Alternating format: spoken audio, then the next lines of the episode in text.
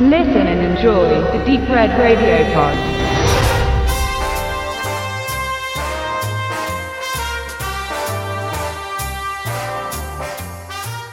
Genre in Deutschland. Nach dem Krieg, 50er Jahre, 60er Jahre.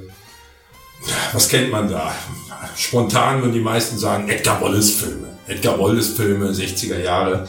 Aber die Edgar Wallace Filme oder die Mabuse Filme, die Tausend Augen des Dr. Mabuse und die diversen Fortsetzungen, die dort herausgekommen sind, klar, die gehören zum Genre, das weiß man, das ist bekannt.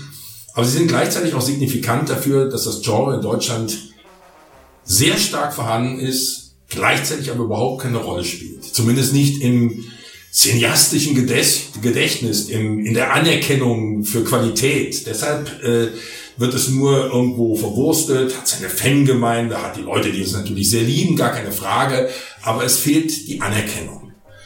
Man weiß, unter Genre versteht man auch den Heimatfilm, aber den lassen wir jetzt mal außen vor. Auch die gesamte Sexwelle, die spezifische deutsche Sexwelle, die im Grunde genommen sich durch Reportfilme und Lederhosenfilme besonders hervorhebt, also na, hervorhebt ist vielleicht der falsche Ausdruck, aber unterscheidet ganz klar von den sonstigen Sexwellen, die es in fast allen westeuropäischen und nordamerikanischen Ländern gab. Ähm, das ist auch Genre, aber diese beiden Aspekte lassen wir mal außen vor. Sie sind so spezifisch, dass sie auch nicht darunter verstanden werden über das, was wir jetzt sprechen. Denn wir sprechen natürlich über Kriminalität, über Crime, über vielleicht auch Horror, über schon auch Sex, aber immer in Kombination damit. Und das hat in Deutschland so gut wie keine Anerkennung.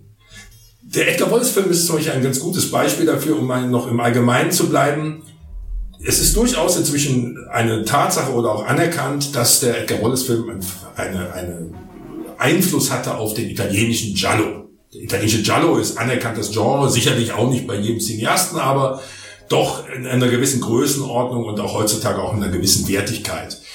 Aber der Giallo ist, ging auch über die Edgar Wallace-Filme hinaus. Die Edgar Wallace-Filme blieben trotz aller Anspielungen auf irgendwelche verbrecherischen Kreise immer irgendwo noch nett, hatten noch ihre moralische Ebene, hatten noch die anständigen Mädchen. Italiener, die trieben es einfach weiter und das hat ihnen auch die Anerkennung eingebracht. Ähnliches lässt sich zum Western sagen.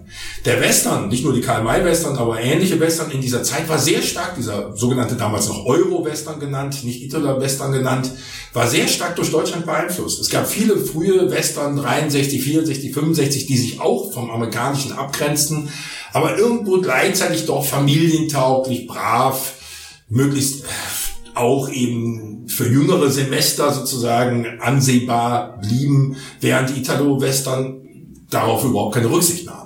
Und schon sind die Italo-Western heute bekannt, die deutschen Western dagegen nicht. Auf diese zwei Bereiche Western, Edgar Wallace Filme möchte ich heute nicht eingehen. Aber sie stehen beispielhaft für die für diesen Umgang mit dem Genre in Deutschland, der kaum Anerkennung hatte. Und dafür möchte ich Beispiele nehmen, die eine hohe Anerkennung haben, die auch in cineastischen Kreisen anerkannt sind, aber die in dem Moment, wo sie in das Genre wechselten, wo sie einmal einen Ausflug wagten in etwas fragwürdigere Dimensionen, auch einfach ignoriert wurden. Ein gutes Beispiel ist auch gerade, wie ich es gerade im Zeit online lesen durften, gab es eine kleine Rückbesinnung auf Kurt Jürgens, den großen deutschen Star, international tätigen Star nach dem Krieg. Man könnte sagen, der einzige, dem das gelungen ist.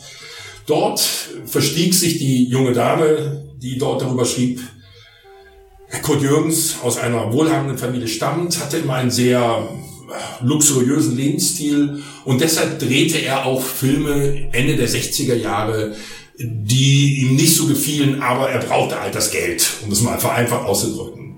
Naja, das ist eine Behauptung. Ob sie bewiesen ist, ist eine andere Frage. Fakt ist, dass, äh, dass, mit, dass Kurt Jürgens gemeinsam mit Rolf Olsen sechs Filme drehte, die alle in St. Pauli spielten. Innerhalb von drei Jahren drehten sie sechs Filme zusammen. Natürlich sind das alles Filme, die eben in diesen Genrebereich gehören. Sie sind alle St. Pauli. Es geht immer um Prostitution, es geht um Gewalt, es geht um Vergewaltigung, es geht um Bankraub. Es ist, es ist eigentlich eine reine Verbrecherebene. Alles Filme, die heute überhaupt keine Anerkennung haben. Die Filme von Kurt Jürgens, klar, 50er Jahre, äh, da gibt es viele Filme, die anerkannt sind. Diese werden, wurden von ihr pauschal als, naja, das mochte er nicht so gerne. Darauf möchte ich auch eingehen. Der Arzt von St. Pauli war der erste Film, den Rolf Olsen und Kurt Jürgens zusammen drehten. 1968. Ähm, er spielt vor dem Hintergrund selbstverständlich der Reeperbahn und Kurt Jürgens spielt jemand, der dort als Arzt arbeitet, der einen Bruder hat, der für die besseren Kreise tätig ist, während er sich der einfachen Leute in, auf der Reeperbahn annimmt. Prostituierte, kleine Arbeiter, die Leute, die eigentlich kein Geld für einen Arzt haben, aber um die kümmert er sich. Natürlich eine Idealisierung in der Gegenüberstellung zu dem Bruder, der quasi nur für die Schönen und Reichen arbeitet und hm, man muss nicht viel verraten. Letztlich ist der Bruder natürlich der wesentlich äh, fragwürdigere, moralisch äh, fragwürdige Charakter als Kurt Jürgens, der in dieser Rolle glänzt und mit seiner repräsentativen Art äh, dort natürlich wunderbar in diesem Zusammenhang zu, zu sehen ist. Dieser Film, der noch, wie gesagt, mehrere Nachfolger, mehrere Fortsetzungen hatte, äh, entbehrt natürlich heute jeder cineastischen Betrachtung, ist aber ein sehr schönes Beispiel für diese St. Pauli-Reihe, die gerade Mitte der 60er Jahre durch den erotischen Film, der immer, das wurde immer liberaler, dadurch kamen auch die St. Pauli-Filme auf. Und gerade in diesem Zusammenhang hat Kurt Jürgens, der anerkannte internationale Star, sehr viel dort auch beigetragen. Aber dieser Teil, wie man auch heute noch lesen kann im Jahr 2015, naja, den hätte er angeblich nicht so gerne gemacht. Also etwas, was ich nicht so gerne mache, mache ich nicht mit demselben Mann, mit demselben Team. Zum Beispiel Harald Reinke spielte immer mit drei Jahre lang durchgeht. Da muss doch schon eine gewisse Nähe und eine gewisse Vertrautheit da gewesen sein. Aus meiner Sicht eine ganz klare Abgrenzung guter Filme, die ihre eigene Qualität haben. Ich greife noch etwas früher, Anfang der 60er Jahre, drehte Helmut Keutner. Auch Helmut Keutner steht in seiner Anerkennung nicht, wird nicht in Frage gestellt, äh, seit Große Freiheit Nummer 7, Unter den Brücken, ist er als anerkannter Regisseur in Deutschland, gilt er eigentlich als einer der wenigen herausragenden Persönlichkeiten der 40er und 50er Jahre. Und 1961 drehte er einen Film namens Schwarzer Kies. Wieder noch lange vor der St. Pauli-Ära etwas, er, er nahm sich als Vorbild die amerikanischen, ähm, die amerikanischen Militärstations, also die, die Stützpunkte, die es damals natürlich in Deutschland noch zahlreich gab, um die herum hatten sich äh, große, wie soll man sagen, Unterhaltungs, äh, eine Unterhaltungsindustrie angesiedelt, also logischerweise Glücksspiel, Prostitution, alles was dazugehörte. Und in dieser Welt spielt auch sein Film. Und der ist für 1961 ist er wirklich schon sehr liberal, sehr offen. Ähm, auch die sexuellen Darstellungen sind ganz deutlich. Es wird überhaupt kein, kein Geheimnis drum gemacht. Und das Ganze ist, der schwarze Kies ist sozusagen sprichwörtlich für das Verschütten von von, von es ist, ist schon sehr pessimistisch. Äh, der Ausblick, den Keutner dort gibt, ist, ist, ist wirklich pessimistisch im Sinne von, von fehlender Solidarität, fehlendem Zusammenspiel. Die Menschen, die dort sind, haben keinen Halt mehr. Sie sind verloren in, in, im Leben und der schwarze Kies verschüttet letztlich ein junges Paar. Es ist eine, eine junge Ostdeutsche, die aus der DDR geflohen ist und ein junger amerikanischer Soldat, die ein Paar sind, was aber ungern gesehen wird.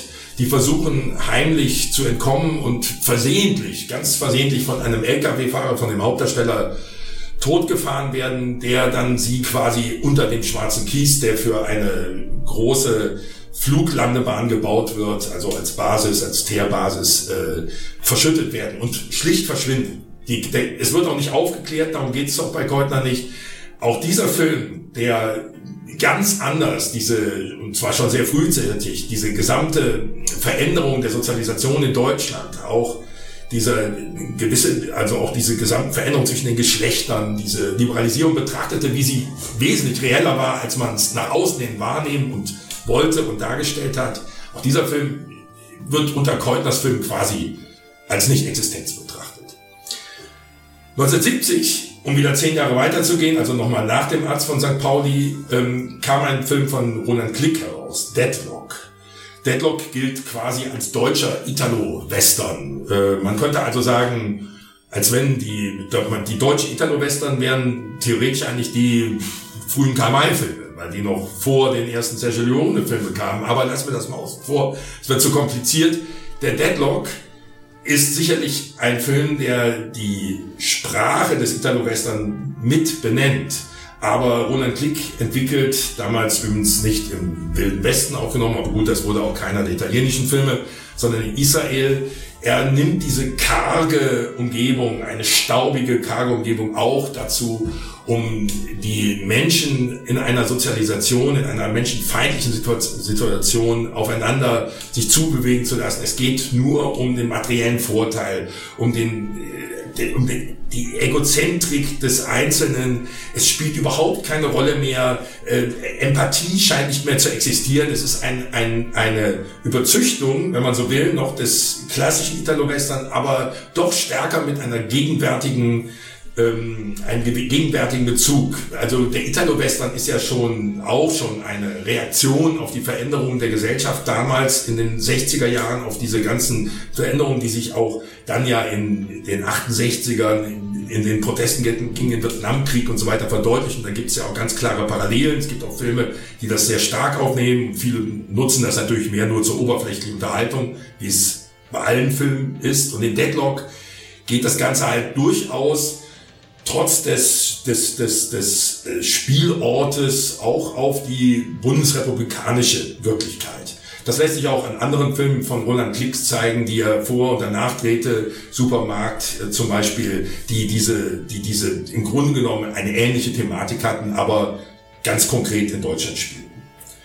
Wer auch in dieser Zeit äh, den Start seiner Karriere hatte, bekannt ist er geworden eher durch die, seine Tatort-Regiearbeiten, ist Wolfgang Petersen, der ja dann später in Hollywood logischerweise drehte. Das ist dann ja wieder etwas anderes als das deutsche Kino, aber vorher hatte er in Deutschland begonnen und auch früh einen Film mit Jürgen Prochnow gedreht, mit dem er vorher wiederum schon einen Tatort gedreht hatte, einer von uns beiden. Auch das ist wiederum ein klares Abbild und man sieht, wie das Genre in Deutschland sehr, sehr konkret mit der damaligen Gesellschaft umgegangen ist, wie deutlich es die, die Situation spiegelte. Einer von uns beiden spielt 73 äh, in West-Berlin. Die Mauer, das Ganze, das ist zwar einerseits gegenwärtig, aber andererseits einfach sowas wie Alltag.